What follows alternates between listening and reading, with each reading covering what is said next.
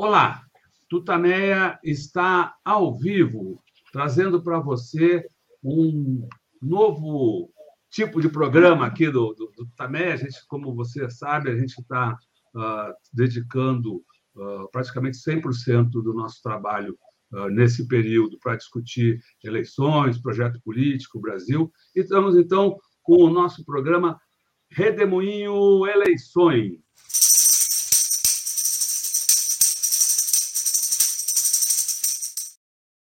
Estamos nós aqui, então, nos nossos estúdios quarentênicos, a Eleonora. O Rodolfo. E do outro lado da tela, conversa conosco hoje, desde o Rio Grande do Sul, o deputado Edgar Preto, candidato ao governo do, do estado do Rio Grande do Sul. Você já o conhece, a Eleonora agora conta um pouco mais sobre a trajetória uh, do Edgar.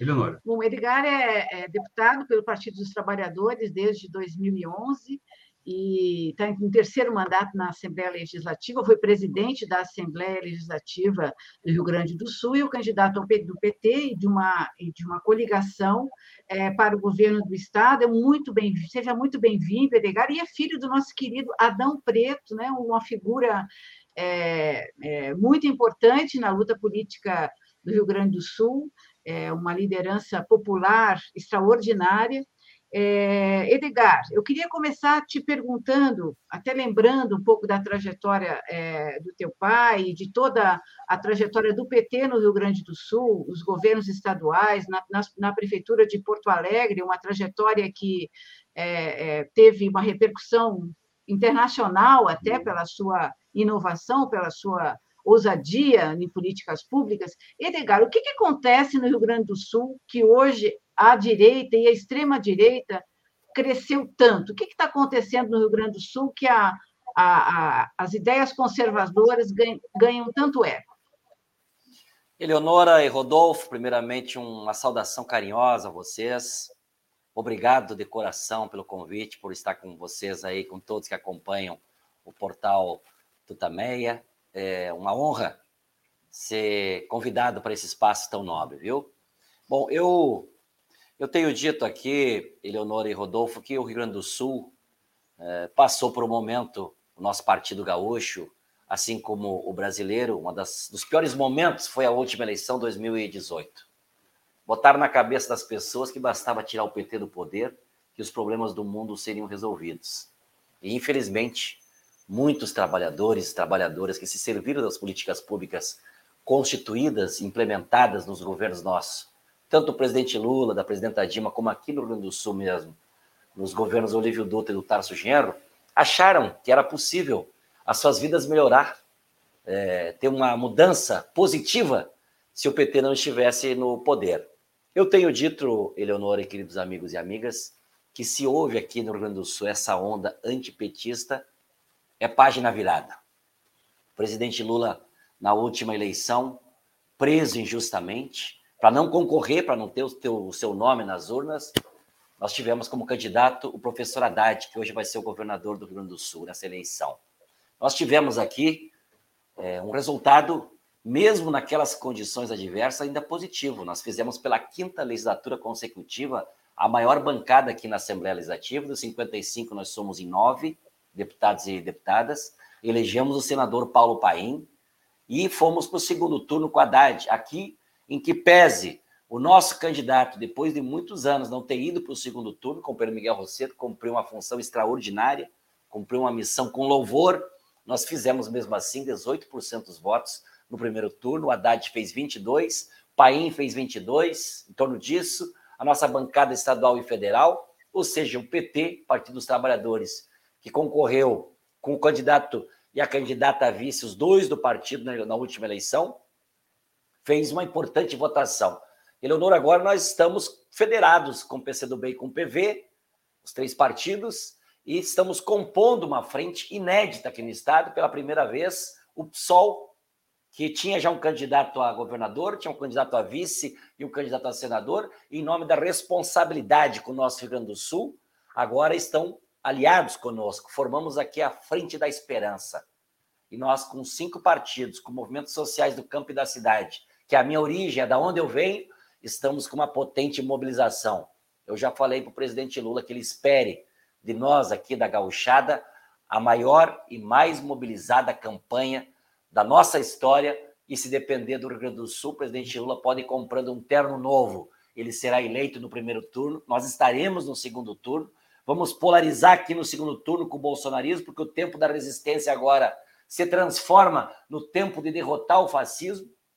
E nós vamos reconstruir o Rio Grande do Sul ao lado do presidente Lula nacionalmente. Então, achamos, estamos percebendo nas ruas e nas redes, Eleonora, que o antipetismo, o tempo de tantas dificuldades que nós passamos resistindo com força, ele passou realmente e nós encaminhamos agora para um novo cenário e é com muita mobilização, com um sorriso no rosto, que nós estamos fazendo a nossa campanha aqui no Rio Grande do Sul.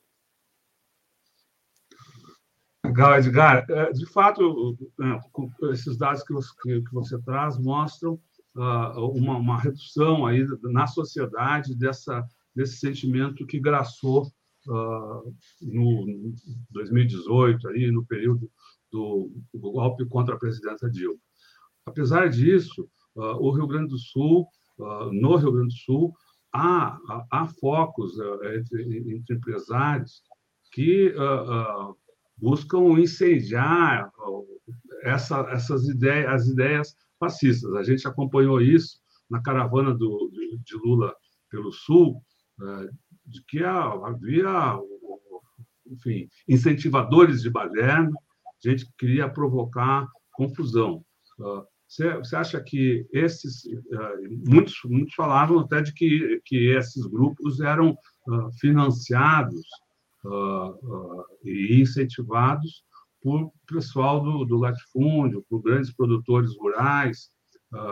o senhor acha que esse esse, esse pessoal está mais contido, é um risco para a eleição, é um risco para a normalidade institucional, porque uh, no âmbito nacional Bolsonaro vem incentivando essas ideias para uh, dificultar a transição uh, pacífica, né? Rodolfo, essa gente, eles atuaram com a certeza, achando na cabeça deles que a esquerda gaúcha e brasileira iria enrolar suas bandeiras, ia para casa chorar e reclamar da vida a partir do momento do golpe contra a presidenta Dilma, a prisão injusta contra o presidente Lula, eles acharam que a nossa força política iria sucumbir. O azar deles, prezado Rodolfo, e a sorte nossa, que a nossa origem é diferente da origem deles. Nós não nascemos nos palácios, nós não nascemos, nós não passamos a existir a partir dos mandatos parlamentares que nós constituímos, que nos orgulhamos tanto. Mas essa não é a nossa origem. Eu sempre tenho dito, não podemos esquecer de onde nós viemos. Nós viemos do povo trabalhador, do chão da fábrica, essa força política de movimentos sociais do campo e da cidade que foi capaz de eleger o primeiro presidente com a origem, que é o presidente Lula. É, nós aqui no Rio Grande do Sul, da mesma forma, meu pai foi um exemplo disso que você falou no início. Meu pai foi o primeiro pequeno agricultor pobre que aprendeu a ler e a escrever com 17 anos, que largou a enxada na roça e pegou uma caneta para cumprir uma missão em nome da sua entidade, da sua categoria, que era dos pequenos agricultores dos assentados da reforma agrária. Nós temos a rebeldia da juventude, a força das mulheres, movimento de negros e negras que estão ajudando a coordenar minha campanha aqui no, no nosso estado. Então, essa gente que não conhece a nossa origem, que não sabe de onde nós viemos, não sabe da nossa existência, das nossas raízes profundas na organização social, imaginou que com a força com o peso da força da repressão, nós iríamos sucumbir. Eles tinham certo isso. E nós, com a força da nossa história, com os nossos legados, com os governos que nós constituímos aqui no Rio Grande do Sul, governamos as principais cidades. O Rio Grande do Sul foi olhado pelo mundo, a nossa capital Porto Alegre, que foi governada pelo Livre, pelo Tarso, Raul Ponte, João Verle, virou referência de modelo de gestão pública com a participação popular para o mundo todo através do Fórum Social Mundial. Então nós não sucumbimos e estamos mais fortes e organizados do que nunca. Agora, com esses cinco partidos que eu já denominei à frente da esperança, nós estamos tendo, Rodolfo, a honra de contar com a presença do Olívio Dutra também na nossa chapa. O Olívio Dutra é nosso candidato a senador. E sim, naquele momento, as forças conservadoras, a extrema-direita, que fez eco no país, aqui no Rio Grande do Sul também, porque a direita gaúcha também tem raízes.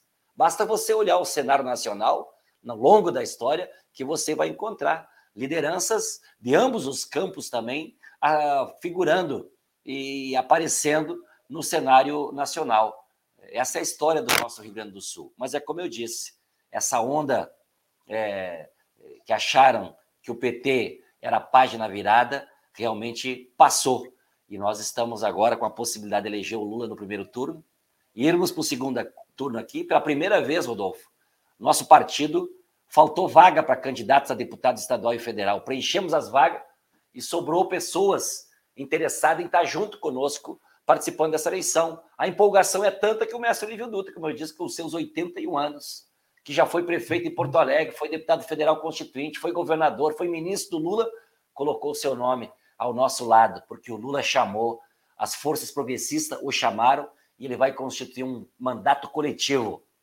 Ele tem dito, não vai ser só um senador, vai ser o senador eleito que vai representar o primeiro e o segundo suplente, que vão assumir também da mesma forma, e o mandato que ele quer constituir no Senado Federal vai ser o mandato das forças progressistas aqui do Rio Grande do Sul. Então, é um importante momento esse que nós tiramos, viu, Rodolfo? Naquela caravana tão sofrida, é, que nós passamos por aqui com a repressão, com as forças conservadoras da extrema direita atacando, impedindo Lula de entrar nas cidades. Eu tenho dito aqui Agora, Passo Fundo, que vocês estavam juntos, presenciaram, que foi a cidade que o presidente Lula não conseguiu chegar, porque foi montado barricadas, jagunços, milicianos que atuaram naquele momento.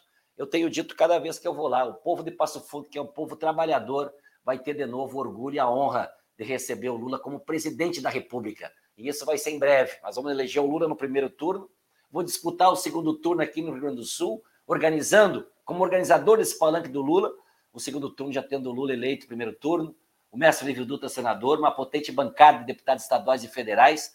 Vamos para o segundo turno e o Rio Grande vai retomar de novo o caminho do progresso, o caminho do desenvolvimento e do combate às desigualdades. Não é possível, viu, Rodolfo, que nesse estado onde tudo que se planta dá, um solo fértil, um povo trabalhador, nós também estamos aqui a conviver com a dor e a tristeza da fome. Eu já falei, já avisei, já assumi compromissos. Se eu tiver a honra de ser governador, eu é que vou coordenar uma força-tarefa de combate à fome e à extrema pobreza nesse Rio Grande. Um milhão e duzentas mil pessoas nesse estado que produz tanto estão passando fome. Nós vamos colocar o aparato da estrutura do Estado a serviço do desenvolvimento. Vamos potencializar nossa economia para poder potencializar nossa arrecadação e cuidar melhor das pessoas que mais precisam das políticas públicas. Edgar, eu queria uma palavra sua sobre, antes da gente entrar mais nas questões do, do governo do Estado do Rio Grande do Sul, uma avaliação sua sobre o cenário, é, o cenário nacional.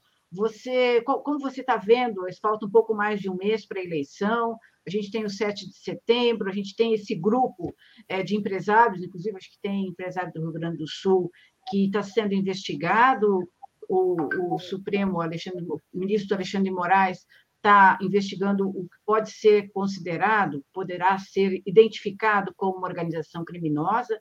A gente tem falado aqui que são, são atitudes terroristas de empresários, ao mesmo tempo, o presidente Lula está estabilizado, no, não, não teve é, nenhuma redução nas pesquisas. Como é que você está vendo o cenário mundial, uh, nacional? Você falou que o presidente Lula vai vencer no primeiro turno. Vai ser difícil essa, essa vitória? Você acha que esses votos virão, é, que garantiriam o primeiro turno, virão da, dos ciristas? Como é que você está vendo a, a, o panorama nacional? Eu trabalho com essa possibilidade, sim. A gente não vende ilusões, a gente não gosta de ser enganado, não gosta de enganar ninguém. Portanto, a nossa militância sabe que é uma tarefa, uma tarefa dura, uma tarefa complicada. Mas é muito importante que a gente tenha essa possibilidade. Eu tenho dito aqui, ele não é ninguém mais do que nós, militantes sociais, do nosso partido, da esquerda, o campo progressista merece estar celebrando este momento, vendo Lula figurando com essa possibilidade de eleição no primeiro turno. Obviamente que se não for no primeiro, vai ser no segundo turno, mas é muito importante a gente terminar esse jogo político no primeiro turno, porque a gente não sabe qual será a reação da, da extrema-direita, do fascismo, dos milicianos. É, nós temos que combater esse ódio com amor. Eu tenho dito aqui para os meus companheiros e companheiras, por mais difícil que é o quadro, por mais acirrado que é, a gente não tira o sorriso do rosto, porque ninguém pede voto de cara feia, né? não pede voto xingando. Nós vamos vencer esta onda de tanto ódio, é pregando a união e pregando a solidariedade. Aqui no Rio Grande do Sul, a nossa mobilização não é de hoje. A resistência nossa veio é, evoluindo com é, a solidariedade. Aqui, as periferias de Porto Alegre, da região metropolitana, aonde os grandes produtores, apoiadores do Bolsonaro e desta onda do ódio, não levaram nenhuma solidariedade, foi o nosso povo assentado, foi o nosso povo da agricultura familiar. São os pobres do campo que estão trazendo solidariedade aonde o governo nacional e estadual não está chegando para diminuir a dor da fome e a miséria absoluta que muitas e muitas famílias se encontram. 40% da população brasileira não tem vida partidária, não tem vida política, não participa de uma reunião e escolhe o seu candidato nos últimos dias. Com esta força da mobilização que nós estamos aqui no Rio Grande do Sul e que eu vejo tomar conta do país, não só dos petistas, mas pessoas, homens e mulheres que acreditam nessa reconstrução, será capaz né, de abafar, digamos assim, a onda do fascismo e dos milicianos. A gente vai combater isso é com a força popular, nas ruas e nas redes. É por isso que eu acredito que essas pessoas que foram enganadas na última eleição, que botaram nas suas cabeças que o problema do Brasil e do mundo era os governos do PT, se arrependeram. Hoje querem projetar o seu futuro e enxergam na figura do Lula a esperança de um mundo melhor. Quem não está em situação de vulnerabilidade, quem ainda não está convivendo com a fome, está com medo de entrar nesta, uh, digamos assim, nessa mesma onda. As pessoas hoje, como disse o Lula, e aqui no Rio Grande do Sul não é diferente, estão se endividando na fila para pagar o rancho no supermercado. Essa semana mesmo, eu faço, eu faço as minhas compras, que a gente não pode perder a realidade, o cotidiano que as pessoas vivem. A senhora que estava na minha frente pediu para financiar o seu rancho de 400 reais em quatro parcelas. Eu fiquei pensando, se ela parcela o seu rancho do mês em quatro meses, como que ela vai pagar o mês, a comida do mês seguinte? Num estado como o nosso, que é onde tudo que se planta dá, é o local do Brasil que a comida está mais cara. O ano passado, todo ano, nós convivemos com a cesta básica mais cara do país, chegou a 780 reais. E é essa massa, é esse povo que quer projetar o seu futuro e olha para o passado e olha para o presente e faz as contas. Que bom o momento que a cesta básica era 277 reais. Que bom quando o quilo da carne era 16 reais. Eleonora, o churrasco dos gaúchos virou artigo de luxo. As pessoas não conseguem mais comprar carne num dos principais estados produtores de proteína. Estamos usando o nosso solo fértil, nosso povo trabalhador, com uma estrutura agrícola excepcional para se viabilizar economicamente no campo, mesmo os pequenos agricultores os minifúndios, que sempre tiveram como característica produzir de uma forma diversificada, migram para a monocultura. O Rio Grande parece uma lavoura de uma cultura só. Diminuímos 40% a lavoura plantada com feijão, quase 50% a lavoura plantada com milho. Perdemos nos últimos quatro anos mais de 40 mil famílias que produziam leite e não produzem mais.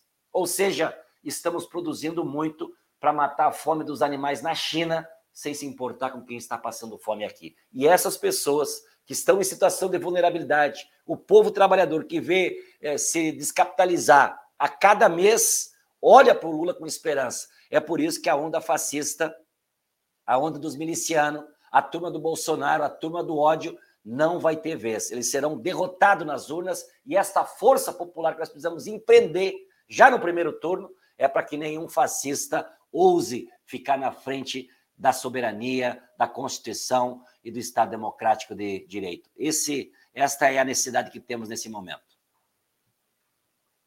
Você já, já colocou, começou nessa, uhum. nessa resposta, já colocou algumas questões dos, dos, grandes problemas do Rio Grande do Sul, citou a questão da, da, da fome, da insegurança alimentar, que, uhum. pelos números que você citou, imagino que sejam em torno de 20%, atinge em torno de 20% da população. Falou também 30%. de 30%, 30%. da população do Rio Grande do Sul. Uh, uh, falou também do, do, do, da inflação dos alimentos aí. Quais são na, os, os, cinco grandes problemas do Rio Grande do Sul que o, o senhor acha que precisam ser atacados uh, de forma imediata? E como enfrentar? Rodolfo, Rodolfo essa, esse um terço da população quase um terço da população, são pessoas que estão convivendo com a pobreza. 1 milhão e 200 tem renda máxima de 105 reais por mês, compõem é, uma massa de 3 milhões de gaúchos e gaúchos que têm renda máxima de 500 reais por mês, que tem que escolher todo mês se compra o gás, se pagam a luz, se fazem rancho, o que, que eles compram com 500 reais ou 105 reais. Então nós vamos atacar de imediato isso, não vamos permitir que nenhum gaúcho ou gaúcha conviva com a dor da fome. Eu, como governador, quero coordenar essa frente de combate à fome e à extrema pobreza. Vamos constituir um fundo para isso. Mas nós temos aqui nas outras áreas.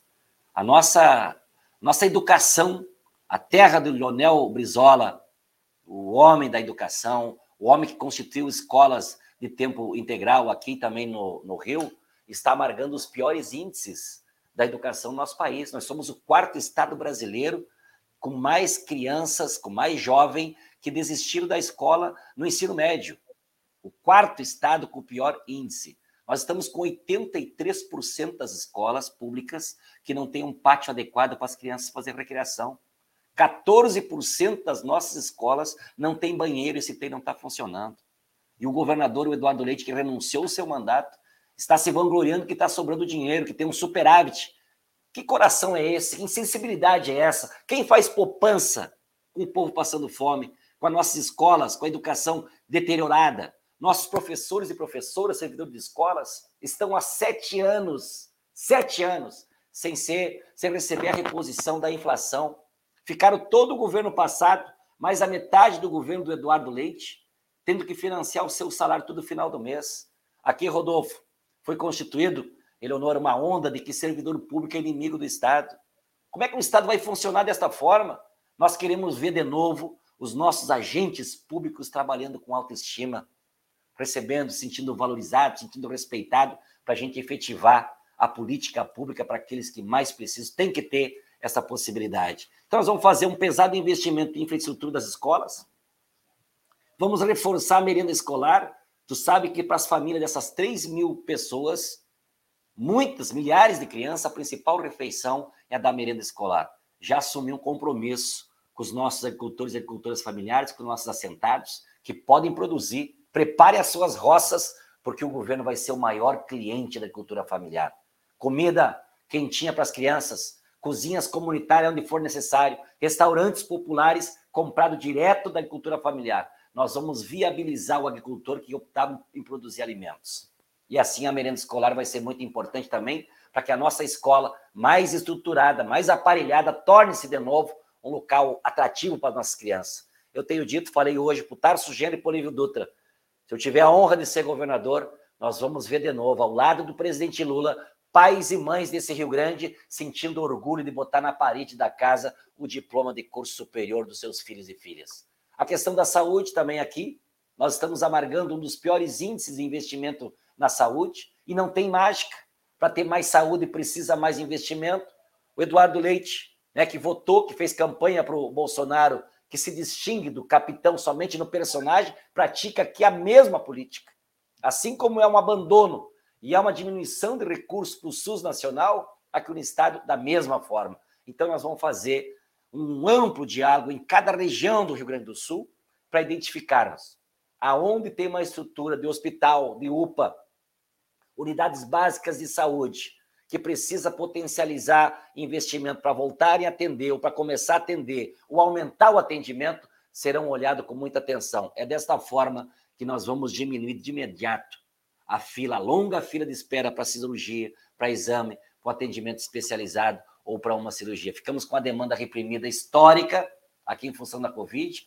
30% dos pacientes que tiveram Covid ficaram com sequelas, precisam de uma política pública também efetiva para isso. E graças a Deus, temos a possibilidade da eleição do presidente Lula e o compromisso de que o SUS vai ser reforçado. O SUS não sucumbiu justamente por todo o movimento feito lá nos anos 80, o movimento da reforma sanitária, que foi o que deu as bases para constituir o SUS na Constituição de 88. Todo aquele movimento, Adolfo, nós temos que fazer agora para reforçar o SUS. E nós aqui faremos a mesma coisa. Nós vamos colocar a estrutura do Estado a serviço do desenvolvimento. Nós temos aqui, pela resistência nossa, pelo governo do Livre do Tarso, nós salvamos o nosso banco público e o nosso Banrisul. Nós temos aqui três bancos mas o Banrisul está presente em praticamente todos os municípios desse estado. O Banrisul é um banco lucrativo, mas que infelizmente está servindo para se vangloriar que tem lucro, mas totalmente distante de setores produtivos que precisam, precisam de uma política, uma política diferenciada. Então, pequenas, micros, médias empresas, que o ano passado, Rodolfo e Eleonora, o ano passado, 25% das pequenas, microempresas, MEIs e trabalhadores informais aqui no Rio Grande encerraram suas atividades. Nenhuma política pública do governo do, do Eduardo Leite. Então, os nossos bancos públicos vão financiar o desenvolvimento. Aquele, aquele setor que é importante para a economia, para gerar emprego, para gerar oportunidade, vai ser olhada com atenção, vai ter financiamento com juros subsidiados para a gente financiar o comércio, financiar nossa indústria e assumir um compromisso também. Como a Constituição garante a possibilidade dos estados também aumentar o salário mínimo, ter o salário mínimo regional, nós estamos aqui pela primeira vez. 2020 não teve aumento, 2021 foi no final do ano, era para ser 10,5%, virou 5% alguma coisa pela pressão que nós fizemos. Este ano ainda não tem nem projeto na Assembleia Legislativa. Primeiro ato que eu farei é encaminhar para a Assembleia Legislativa do Rio Grande um projeto de aumento do mínimo regional. Assim como o Lula falaram nacionalmente, aumentar o salário mínimo nacional, nós faremos aqui, porque nós não perdemos o legado que nós constituímos. Trabalhador com dinheiro no bolso é a possibilidade dele comprar mais, gastar mais, viajar, se alimentar melhor e assim o empresário vender mais, a indústria fabricar mais, um ciclo virtuoso que vai potenciar nossa economia, nossa arrecadação para cuidar melhor das pessoas. Em resumo, nós seremos o governo da oportunidade. Governo que vai ter de novo o direito às oportunidades, para o nosso povo trabalhador especialmente. Nosso desenvolvimento é parelho, ninguém fica para trás. Mas a mão amiga, a mão mais estendida, a mão mais presente será para aqueles e para aquelas e para os setores que mais precisam das políticas públicas. Edgar, é, o governo que está no poder, o grupo que está no poder hoje, é, é, defendeu e executou privatizações. Talvez uma das mais importantes tenha sido a da CE, aliás, que surgiu de uma encampação do Brizola lá em 59, porque a Bondenshare estava tá, tendo um, sendo um desastre na, no fornecimento de energia. Agora a CE é privada. O que, que você acha que é possível fazer? O que você pensa em atuar nessa área, de alguma maneira é, mudar esse processo? O que, que é possível ser feito no campo das privatizações já feitas e como você pretende lidar é, com essa pressão, digamos, pela privatização que vem da, do mundo empresarial?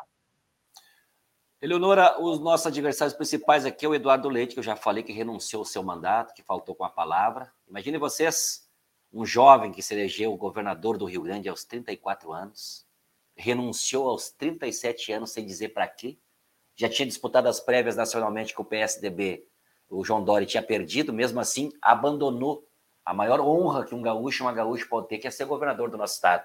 Aos 37 anos renunciou ao seu mandato e pediu aposentadoria aos 37 anos e recebeu 19 mil reais por mês. Agora ele pede mais uma chance. Só parou de receber essa pensão, 19 mil reais, porque nós o denunciamos. E ele deu muitas palavras para ganhar do Sartori do MDB, que agora estão juntos na mesma chapa. Ele disse que não iria privatizar as nossas empresas públicas, disse que não iria concorrer à reeleição. É, foi uma mentira atrás da outra, está descumprindo, eu tenho dito ele conhece possivelmente mais a Europa do que o nosso Rio Grande, porque se ele conhecesse o nosso estado, ele saberia que para nós a palavra é um valor inegociável. Do outro lado é quem? O Onyx. O Onyx foi ministro do, do Bolsonaro, acho que passou por sete ministérios. Se vangloria por aqui, que é o braço direito do, do capitão. E a pergunta que fica: o que, que ele fez para o nosso Estado? O que, que ele fez para o nosso povo que entrou na miséria, nosso povo que está passando fome, que se divide para fazer o rancho, ou nosso povo que passa fome. São esses nossos adversários que tiveram juntos. Eduardo Leite fez campanha, votou para o Bolsonaro, a turma do Onyx, desde o início do mandato do Eduardo Leite, participou, só saíram do governo agora para dizer que são diferentes, mas eles constituem o mesmo, o mesmo palanque, é, o mesmo projeto está representado aqui por eles, e são os responsáveis, portanto, esses partidos pela venda da nossa CE. Sabe o que, que falaram aqui, Eleonora, quando nós estávamos debatendo a privatização ou não, nós defendendo, nós resistindo para não vender nossa energia? Disseram para as pessoas: vai baratear o preço das tarifas e nós vamos prestar um serviço melhor para a população. A tarifa da luz agora está nas alturas, as pessoas não conseguem mais pagar a luz. O trabalhador tem que escolher se vai comprar o gás ou vai pagar a conta da luz com a privatização. E o primeiro vento que deu de baixa magnitude, não foi um vendaval, depois da privatização, Porto Alegre, a região metropolitana, quase a metade dos gaúchos e gaúchas ficaram às escuras por uma semana. Eu vi, Eleonora, Rodolfo, eu vi trabalhadores, empresários, donos de mercado, de armazém, de padaria, que perderam todo o seu estoque, chorar na frente da televisão e diziam: Eu vou reclamar para quem? Onde é que estava o Eduardo Leite? Preocupado com a sua carreira política, ao invés de dar respostas à irresponsabilidade, o péssimo negócio que ele fez. Agora está em curso a privatização da nossa água e do nosso banco público eu já assumi um compromisso e repito a vocês: se eu tiver a honra de ser governador, eu vou anular todos os atos de privatização da nossa Corsã e do nosso Banrisul. Eu quero essas empresas públicas e fortalecidas, mas não só para isso, é para prestar um melhor serviço para a população e a gente constituir políticas públicas para fazer uma reconstrução, reconstrução do nosso Rio Grande, potencializar as finanças para cuidar melhor das pessoas. E também vou olhar com um olhar de lupa todos os contratos feitos da nossa Corsã. Não é possível, eu não vou admitir que uma concessionária que está enchendo os bolsos com uma conta cara, com um serviço mal feito, que vai continuar dessa forma. As possibilidades que tiver de repressão desse negócio mal feito, que trouxe tanto prejuízo para o nosso povo, trouxe, trouxe tantos prejuízos para a nossa economia, nós vamos rever cada item desse contrato feito. Está em curso aqui também a concessão das nossas estradas. Querem fazer, já, já começaram a fazer contratos para 30 anos, 30 anos de pedágios caros em perímetros urbanos, sem nenhum diálogo com a sociedade. Eu já falei, nós não temos nenhum preconceito contra a concessão. Agora nós somos contra um negócio mal feito. Somos contra esse negócio da China por um lado só, esse negócio bom que só um ganha. Nós precisamos de alguém que quando tiver concessão, quando tiver necessidade, debatido com cada região, com setores produtivos, que seja um bom serviço prestado e um pedágio barato, viável economicamente. Então, nós estamos comprometidos com essa causa. Lá atrás, quem salvou o Banrisul, a Corsã e a CE foi o Olívio Dutra, que ganhou do Antônio Brito, que dizia naquela época, mesmo o Antônio Brito tendo perdido as eleições para o Olívio Dutra, ele foi para a televisão e disse: Olha, se o Olívio Dutra não der curso na privatização, em três meses, falavam eles, não terá dinheiro para pagar a folha dos servidores. E o mestre Olívio Dutra disse: não vendemos nenhum parafuso do patrimônio público, não atrasamos a folha dos servidores um dia sequer, fizemos pesados investimentos nos setores produtivos, não privatizamos, pagávamos a dívida com a União e não aumentamos impostos. Então é por isso que eu tenho muito orgulho do legado do presidente Lula, da presidenta Dilma e dos governos do Tarso Genro e do Olívio Dutra, que estão na saudade, na memória muito positiva dos gaúchos e das gaúchas. Um outro aspecto é a questão da segurança. Uh, a gente vê uh, no noticiário uh, sobre o Rio Grande do Sul muitas informações, muitas notícias sobre a violência cometida pela Brigada Militar, ineficiência o, e o, o medo mesmo das pessoas em Porto Alegre. A brigada, e há, há, há poucos dias surgiu a notícia, aconteceu essa tragédia dessa da morte desse menino uh, Gabriel, né? Gabriel, né? Gabriel. Uh, e que há suspeitas de que uh, a, a, a, gente da brigada eh, esteja envolvida. Foram os últimos a, a terem contato com ele, pelo que se sabe. A brigada está descontrolada. Como tratar, como enfrentar a questão da segurança no Estado, tanto sob o aspecto de, uh, uh, enfim, oferecer mais tranquilidade para o povo, ou seja, precisa haver policiamento, quanto sob o aspecto de colocar o policiamento respeitando a, a Constituição, né? Os claro. direitos humanos. É um triste evento, um triste acontecimento esse que aconteceu é, que nós lamentamos profundamente, está sendo averiguado a forma com que se deu esse homicídio, né, essa morte desse jovem, inocente, covardemente assassinado, aqui tudo indica, a perícia já identificou isso, e os responsáveis têm que pagar por esse crime. Especialmente se for um agente do Estado, tem que ser mais exemplar ainda. Mas não é uma característica aqui das forças de segurança do nosso Estado.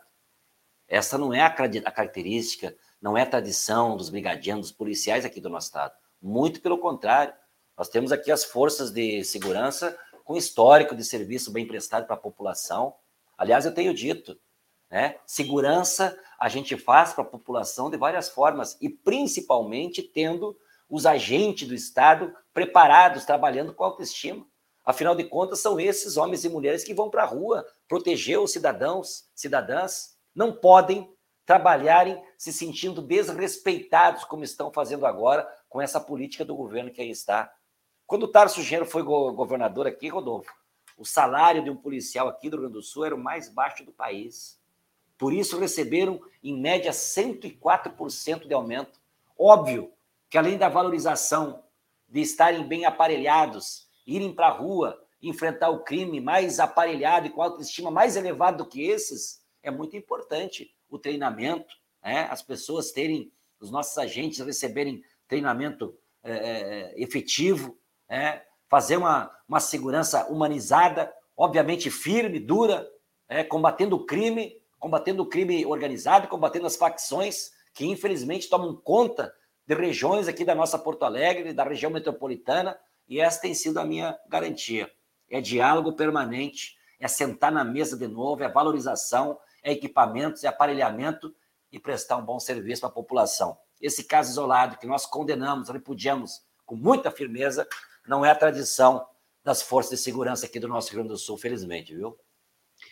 É, Edgar, eu sei que você está com o tempo apertado. Eu queria lhe, perguntar um pouco mais sobre a, a, sobre alianças. O presidente Lula tem o Alckmin como uh, vice e ele tem, é, digamos, buscado diálogo com vários setores empresariais, inclusive na área da, da, da agropecuária. Como é como a sua candidatura está se relacionando com o setor empresarial gaúcho? Você vê resistência nessa, nessa, nesse diálogo? O empresariado do Rio Grande do Sul está associado ao leite, ao Onix. Você vê que há possibilidade na sua candidatura de construir alianças nesse setor ou isso não está no horizonte? Está sim, está sim. Eu fui presidente da Assembleia Legislativa Eleonora, e ali eu pude me apresentar um pouco melhor para os gaúchos e gaúchas. Num clima tão acirrado da política, 2017, já tinha havido o golpe contra a presidenta Dilma, estávamos às voltas resistindo contra a prisão do presidente Lula, e eu fui votado, eu fui presidente da Assembleia Legislativa. Eu fui, é, digamos assim, apresentado pela bancada do PT na Assembleia, mas eu tive que ser votado. E hoje eu escuto dos meus colegas, deputados e deputadas de todos os partidos, que dizem: olha, no tempo que o Edgar Preto foi presidente da Assembleia, foi o tempo em que o Parlamento Gaúcho construiu mais consensos. Porque uma das minhas características é o diálogo, é saber conviver com as diferenças, é respeitar quem pensa o contrário do que a gente pensa. A gente não é o dono da, da verdade, eu tenho posições claras, né, tenho princípios, e as pessoas sabem, eu não faço política com cartas na manga, é tudo às claras, mas especialmente dialogando com as pessoas. Essa é uma das características que levou o PT né, fazer essa troca geracional que demorou tanto tempo, que já estou com meus cabelos brancos e faço parte dessa nova geração, mas é seguindo a boa tradição do, do nosso campo, do nosso partido, do campo progressista aqui do nosso estado. Para construir a minha pré-candidatura, eu dialoguei com todos os setores. Aqui a nível de Porto Alegre, da região metropolitana, em cada região, as 28 regiões do Rio Grande, eu fui e fazia agenda de três a quatro dias cada uma conversava com todos os movimentos sociais, né, com entidades de todos as, os setores e classes. Hoje mesmo, eu fui junto com o Tarso Genro, Olívio Dutra e o companheiro Miguel Rosseto, hoje de manhã tivemos um café com a Federação Israelita, que é de Porto Alegre, que é, é um setor, digamos assim, de grandes empresários, setor produtivo alto, digamos assim. Ontem à noite, eu fui convidado e me reuni com um grupo de empresários que constitui uma, uma, um grupo aqui que estão preocupados com a educação e chamaram o Edgar Preto do PT para conversar sobre esse assunto, para dar a opinião deles, para, uh, digamos assim, oferecer o acúmulo que eles têm produzidos até aqui. Nós contamos com as nossas universidades federais, com os institutos federais, com nossos técnicos da academia que ajudaram a formular um programa de governo, um plano, nem né, um programa ainda, porque não está terminado, um, um plano de governo com muito diálogo, com muita participação em cada região. Eram reitores, professores, doutores em várias áreas que contribuíram para a gente formular o nosso plano, levando em conta o desenvolvimento regional. Estamos conversando com todos e deixando muito claro: se tivermos a honra de ser governador, o diálogo vai ser a nossa prioridade e a mão pública do Estado, obviamente, primeiro atendendo aqueles que mais precisam. Temos um bom caminho aqui, sempre olhando o que o presidente Lula tem nos ensinado e nos orientado constituímos a nossa frente com cinco partidos. Não faltou, Eleonora, da nossa parte, diálogo com o PDT aqui do Rio Grande do Sul. Estamos muito próximos na Assembleia Legislativa, nós somos da mesma base de oposição ao governo que aí está, mas tem uma candidatura nacional e eles aqui optaram, então, em ter uma candidatura estadual. Mas se dependesse da base do PT e do PDT, nós estaríamos juntos já no primeiro turno. Estaríamos no segundo turno, pode ter certeza disso. E mesmo com o PSB. Eu dialoguei é, pessoalmente com o Beto Albuquerque, do qual tem uma grande relação. É, não faltou por parte do PT boa vontade, diálogo, fizemos inúmeras reuniões, mas o Beto tinha dito: olha, eu quero é, ser candidato a governador do Estado. Se não for candidato a governador, eu não serei candidato. Ele tinha me dito isso pessoalmente. Eu acho que o que impediu a nossa aliança no primeiro turno foi uma demora, foi um time ali na pré-campanha, que quando o Beto Albuquerque decidiu que não seria mais candidato, nós já teríamos, nós já tínhamos fechado honrosamente a nossa aliança com o PSOL que o Pedro Ruas, do PSOL, era candidato a governador e está conosco. Né? Faltou um tempo ali, já nós estávamos com a chapa, digamos assim, constituída, mas da mesma forma, tenho conversado muito com o Vicente Bol, que é ex-vice-governador, que é o candidato do PSB. Estamos fazendo uma campanha é, muito franca, é, os dois, com muita verdade, e, e vamos estar juntos no, no, segundo turno. Esses partidos né, configuram aqui o palanque do presidente Lula, do qual eu tenho a honra de coordenar essa nossa frente, a Frente da Esperança, está dialogando com todos, partidos formalmente, mas também setores que não têm partido, mas que são importantes aqui para o Rio Grande do Sul para nos ajudar a reconstruir o nosso estado para um estado bom para os gaúchos e para as gaúchas. A campanha é curta, temos aí 30 dias pela frente. Quais são as, as principais dificuldades que você uh, imagina enfrentar e como enfrentá-la? Enfim, quais são os, as, as, questões mais complicadas aí que você uh, imagina ter no, nessa trajetória? Rodolfo, eu nunca concorri a um cargo para o executivo. Sou deputado estadual. Como diria meu velho pai, não para me gavar, eu sou mais votado do PT nas três eleições.